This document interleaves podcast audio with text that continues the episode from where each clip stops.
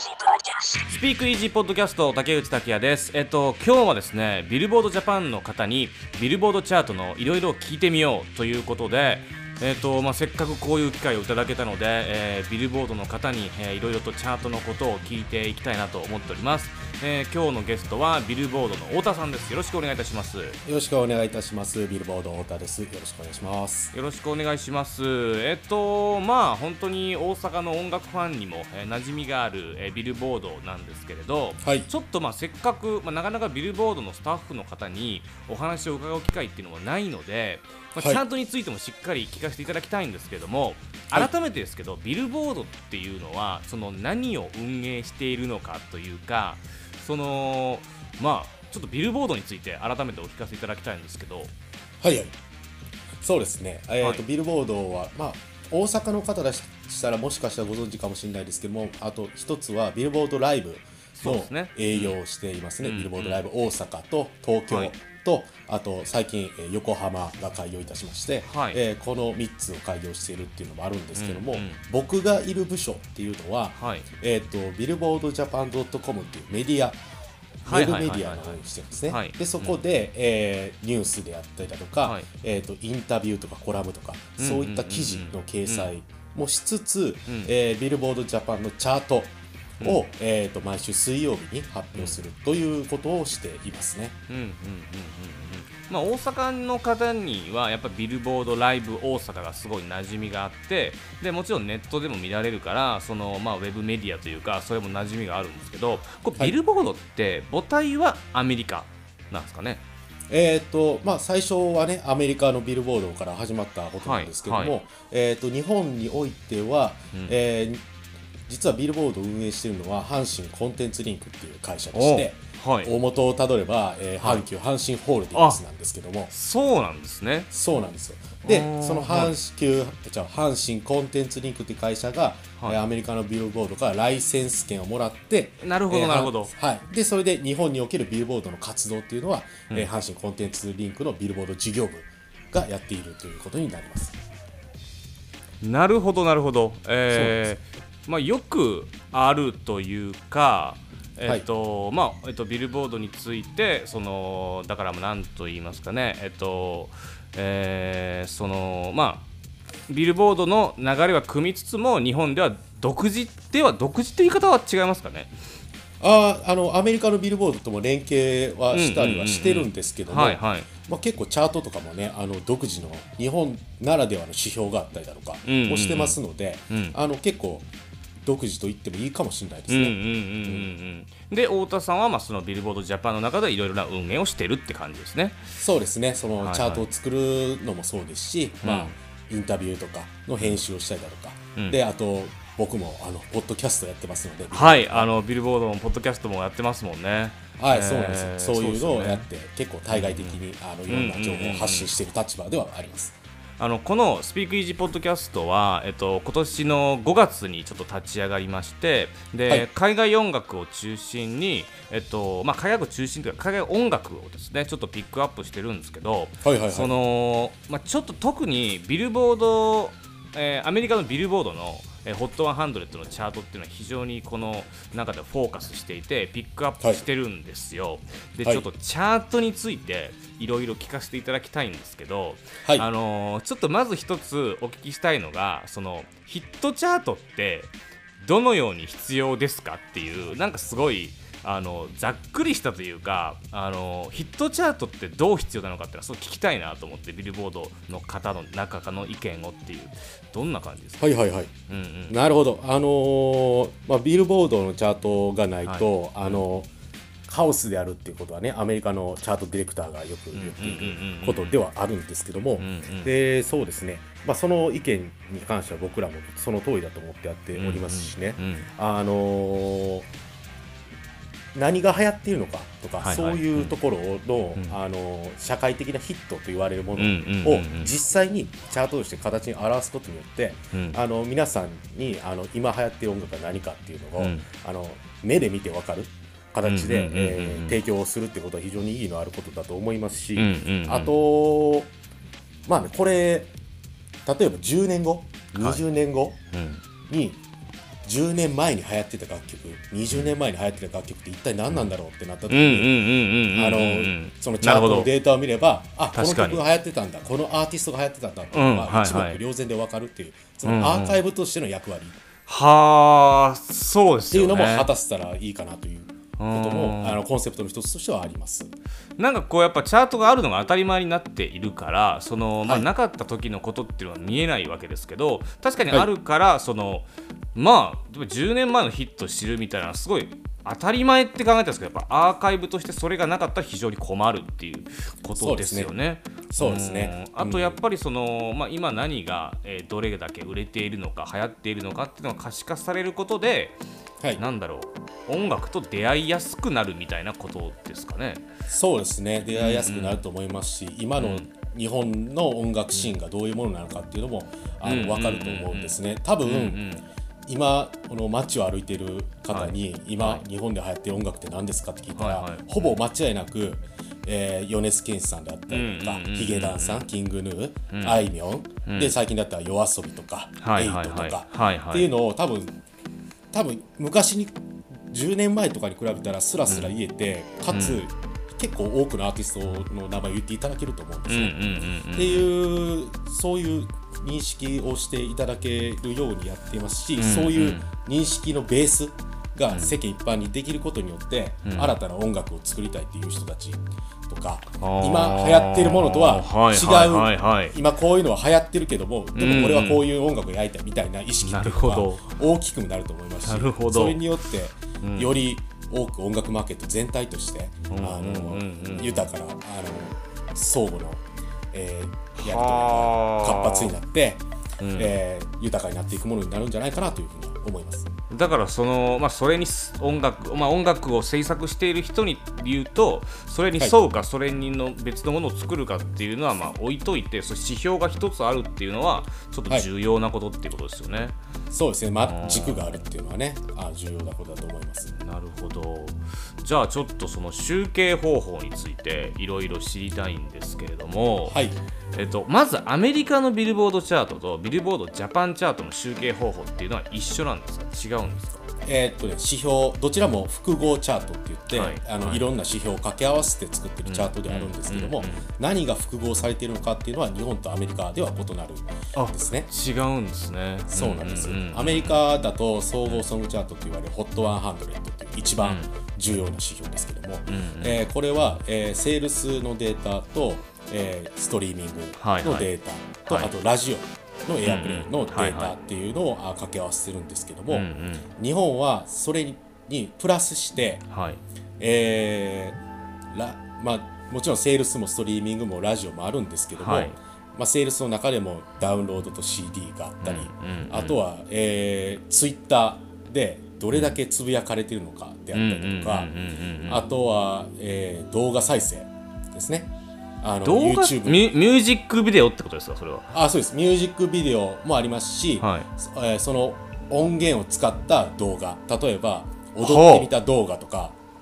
なるほど、踊ってみたた動画とかでも、あのんうんオフィシャルな音源を使用されている場合がありますので、はいはい。あのそれを実際見ている方は聞いていることになりますから、はい。えーそういうのも組み込まれていますし。それってどうやって判断してるんですか？AI が判断してるってことですか？これは YouTube えーっとですね ISRC っていうあちょっと専門的な話でなんですけど、はいはいはい ISRC っていうあの不番がありまして、うん。この不 ISRC っていう不番コードを使われている楽曲っていうのは、はい。えー使われていると、えー YouTube 側がカウントできるようになるんですね。あそれを曲を認識させるためのものって考えていいですかねそうですね、はい。はいそう考はいはい。はいえた方が簡単かもしれないです。なので、えーそういう計測ができる。逆に言うと ISRC っていうのはあが不番されてないと計測ができないんですけど、なるほど。まあ、はいほとんどの楽曲は不番されているので、はい。えーそれでカウントをしているということになります。それ不番ってそのどのタイミングで曲に不番されるんですかねそれってえーそれは、えーっとレーベル側が不不番することになるんですけども、まあ、基本的にリリースされている時とか、動画をアップロードする時とか、まあ、はい。出来上がった段階とか、まあはい。実は不番のタイミングっていうのはいろいろありましてですね、はいはい。実際あの不番されてない楽曲ってもう少なからずあるので、はいはいはい。そういうのはあのこちらから不番したらあの動画のカウントとか取れると思うので、えー。不番していただけるといいですよとかそういうことも言ったりはするので。じゃあその厳格に決まってるわけではないですね。曲を制作した後にその不番をするっていう形になるってことですよね。曲を制作して不番するっていうああはい。はあまああの、うんうん日本でははい。その動画再生の指標は一つ独立して作られてるんですけども、はいはいアメリカだとストリーミングのデータの中に一緒にされてることになりますね。あの Spotify とか Apple はいはい。Music とかと一緒にはいはい。YouTube の再生のその動画再生のデータが一緒にされてるんですけどその中にはいはいはい、はい。あですけど日本では別々で、えー出してはいます。なるほど。っていうとかあとの他の指標だとカラオケの歌唱回数であったりだとか、あとは CD を PC に読み込んだ回数。それも分かるんですかるものなんですよこれも分かるんですよ。あのすごい。CD を取り込んだら、はいはい。えっ、と楽曲の名前とかアーティスト名出が出るじゃないですすか出ますね。出ますけどあれってオンライン上じゃないと出ないんですね。確かに。うん。そうオンライン上じゃないと出ないんですけど、それはなぜかというとその CD の中にあるデータっていうのをはい。一度、グレースノートメディアベースってところに飛ぶんですね、そのデータ。がなるほど。で、はい。グレースノートメディアベースってところから楽曲とかアーティストの名前のデータをもらうんですねだからオンラインじゃないとできないです。しグレースノートメディアデータベースをやってるグレースノートは、えーその回数をカウントできるので、えー結構すごいですねそうですね、まあ、実際このルックアップの指標を入れたのは、まあ、実際 CD は買ってるけども本当にはい。PC に取り込んでまで聞いているのかとか、あー。あとレンタルの市場ですね。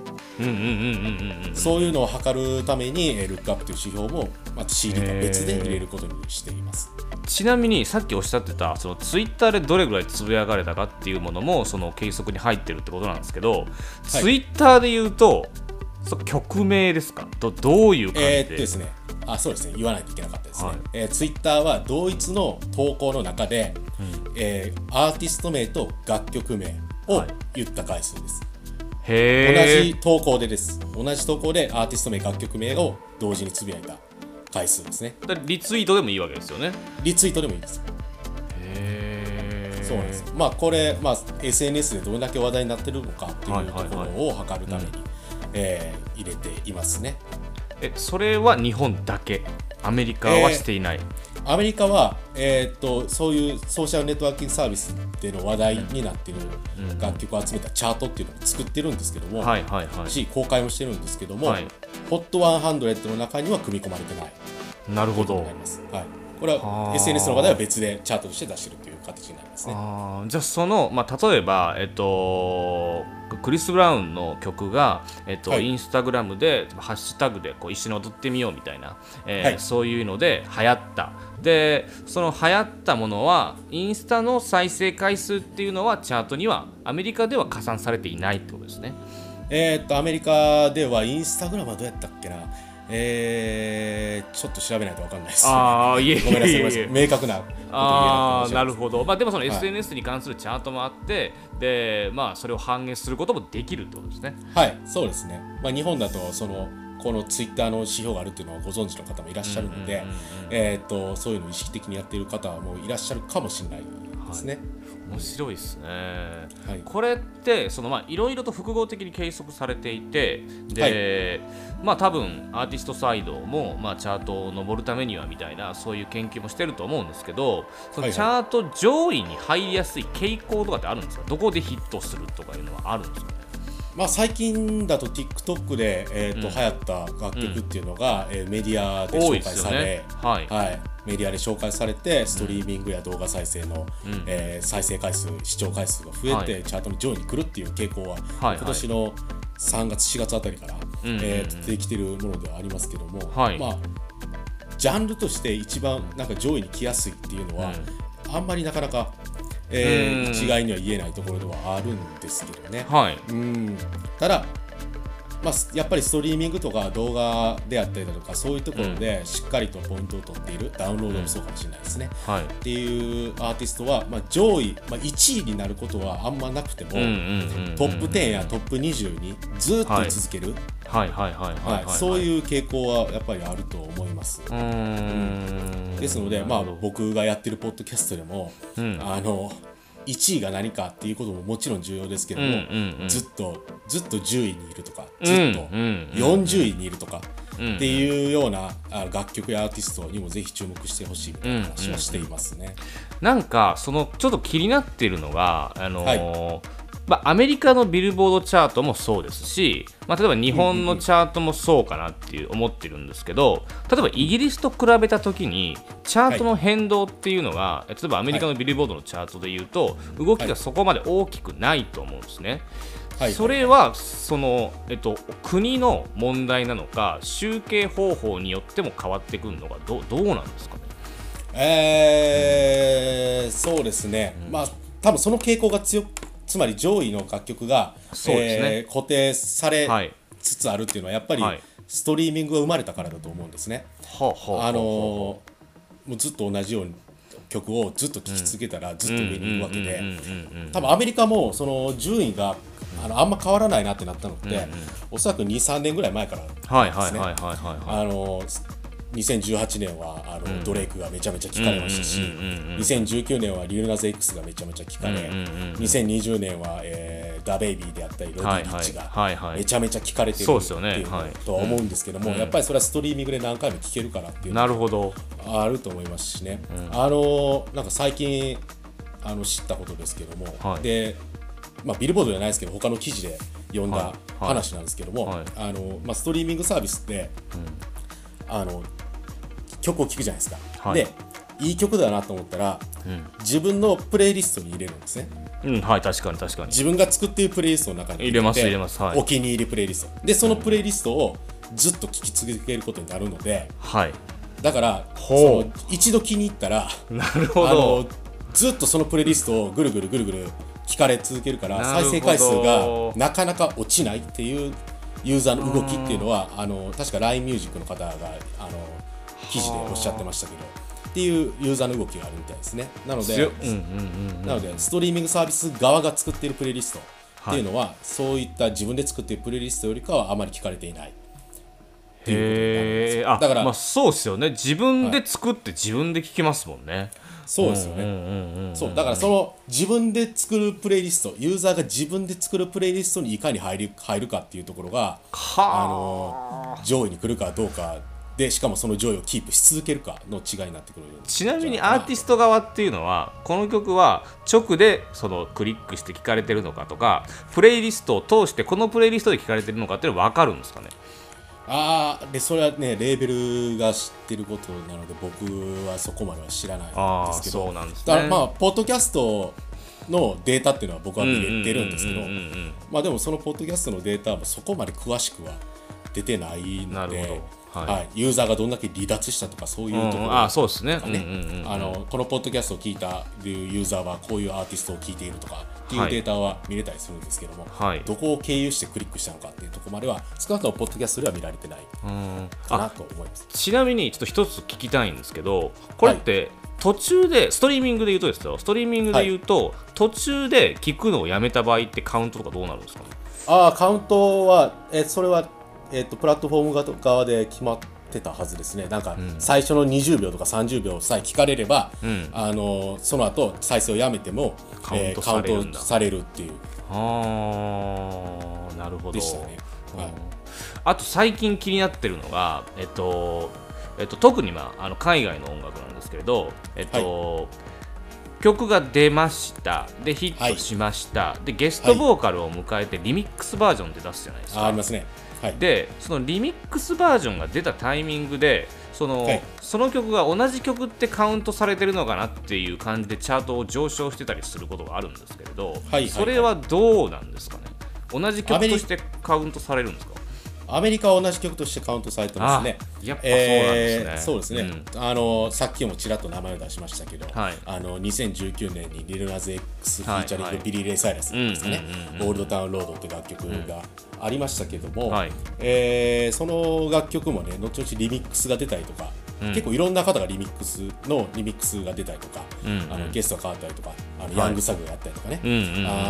やっててそれによる、あのーチャートの上昇とかはい、キープ1をキープするとかそういうのに一役買ってたと思うんですけども、うん、えー、日本では、えー、足してはいないです、ね、あそこも日本とアメリカで違うんですね。そうですね。日本では、えー、現状やってないですね。はい。あのまあその元となった曲とリミックスは違う曲として出していますね、はい。そのまあ、楽曲が違うのであのユーザーのアクティビティを測るっていう点においてはちょっと別として考えた方がいいのかなというふうに考えてますしその曲がいかに購入につながるか買うことにつながるかっていうのもあの考えてチャートを作っているので、えー、購入につながるっていう点も考えたら、はい、あの楽曲は、まあ、リミックスだと違うから、違うふうにやった方がいいのかなということで日本では別々にしています。いやチャートの集計法非常に面白いですねああそうあるそうですね。まあリミックスを合算しない理由は他にもあったりはするんですけども、はい、言っていいことなんかは微妙なんで。あわかりました。あの、はい、そう言わなくて大丈夫です。あ大丈夫です。か、えー、なんかやっぱちょっと思ってたよりも複合的でその自分が思ってたこうこうこうで分かれてるって思ってたその中でまた細分化されててこう吸い上げられてたんだなっていうのがちょっと今回分かって、そうですね、うん、はいそうですね、ね、まあ、ストリーミングもね、うん、あの有料版を使ってる人と無料版を使ってる人もいると思うのでね、はいはい、そういうところでポイントを書いたりとかっていうのもあそれも違うんすか？はい。とか、ね、えー、あったりしますしそうなんですね、はい、ありがとうございます。じゃあちょっとまあ日本もアメリカもまあちょっとチャートを見てたらまた音楽の面白さっていうのはまたちょっと違った形で現れる感じがしますね。やっぱ聞いてたら。あ、うん、そうですね、うん、そうですね、昨日発表したチャートもはい、あの米津玄師さんがストリーミングを解禁してて、かつアルバムをリリースした週が最初に反映される週のチャートだったんですけども、まあ、まあ、米津玄師さんがいっぱい入ってくるのは、まあ、まあ、最初から予想してたことではあるんですけどもじゃあその中でどの楽曲が上位に来てるのかとかっていうのもね、意外と、あのー、その米津さんの最初この「ストレイシープ」ですか、うん、のアルバムの1曲目「カンパネルラ」って曲なんですけど、うん、これは結構あの上の方に来てましたし、まあどうまあ、ミュージックビデオも公開されてたんでね、まあ、そういう効果もあって結構多分皆さんが思ってるより上位に来てたんじゃないかなというふうに思いますし。まああの聞いてて話して言うと、まあ、トップ1もそうだしトップ10もそうだけどそれだけじゃなくてこう全体で見てやっぱ面白さってありますね。うん、そうですねそうですね僕らも、まあ、チャートを一番健康的に見るにはそういうあのトップ20トップ40っていうところを、うん、えーと長く見続けるっていうところを、まあ、押していますので、はい、ありがとうございます。はい、そうか、いろいろ勉強になりました。ありがとうございます。はい、ちょっとまたなんかあれば、あのいろいろお聞きしたいなと思いまして。あ、はい、ぜひぜひ。はい、あのこのスピークイージーポッドキャストでは、まあやっぱチャートっていうのはすごい大事に思っていて。はい、はい、えー、なんでちょっとまたいろいろ聞かせてください。ああぜひぜひよろしくお願いいたします。はい、えー、ありがとうございました。えー、今日はビルボードの太田さんに、えー、いろいろとチャートのことをお聞きしました。ありがとうございました。はいこちらこそありがとうございました。It's gonna be a long night. Put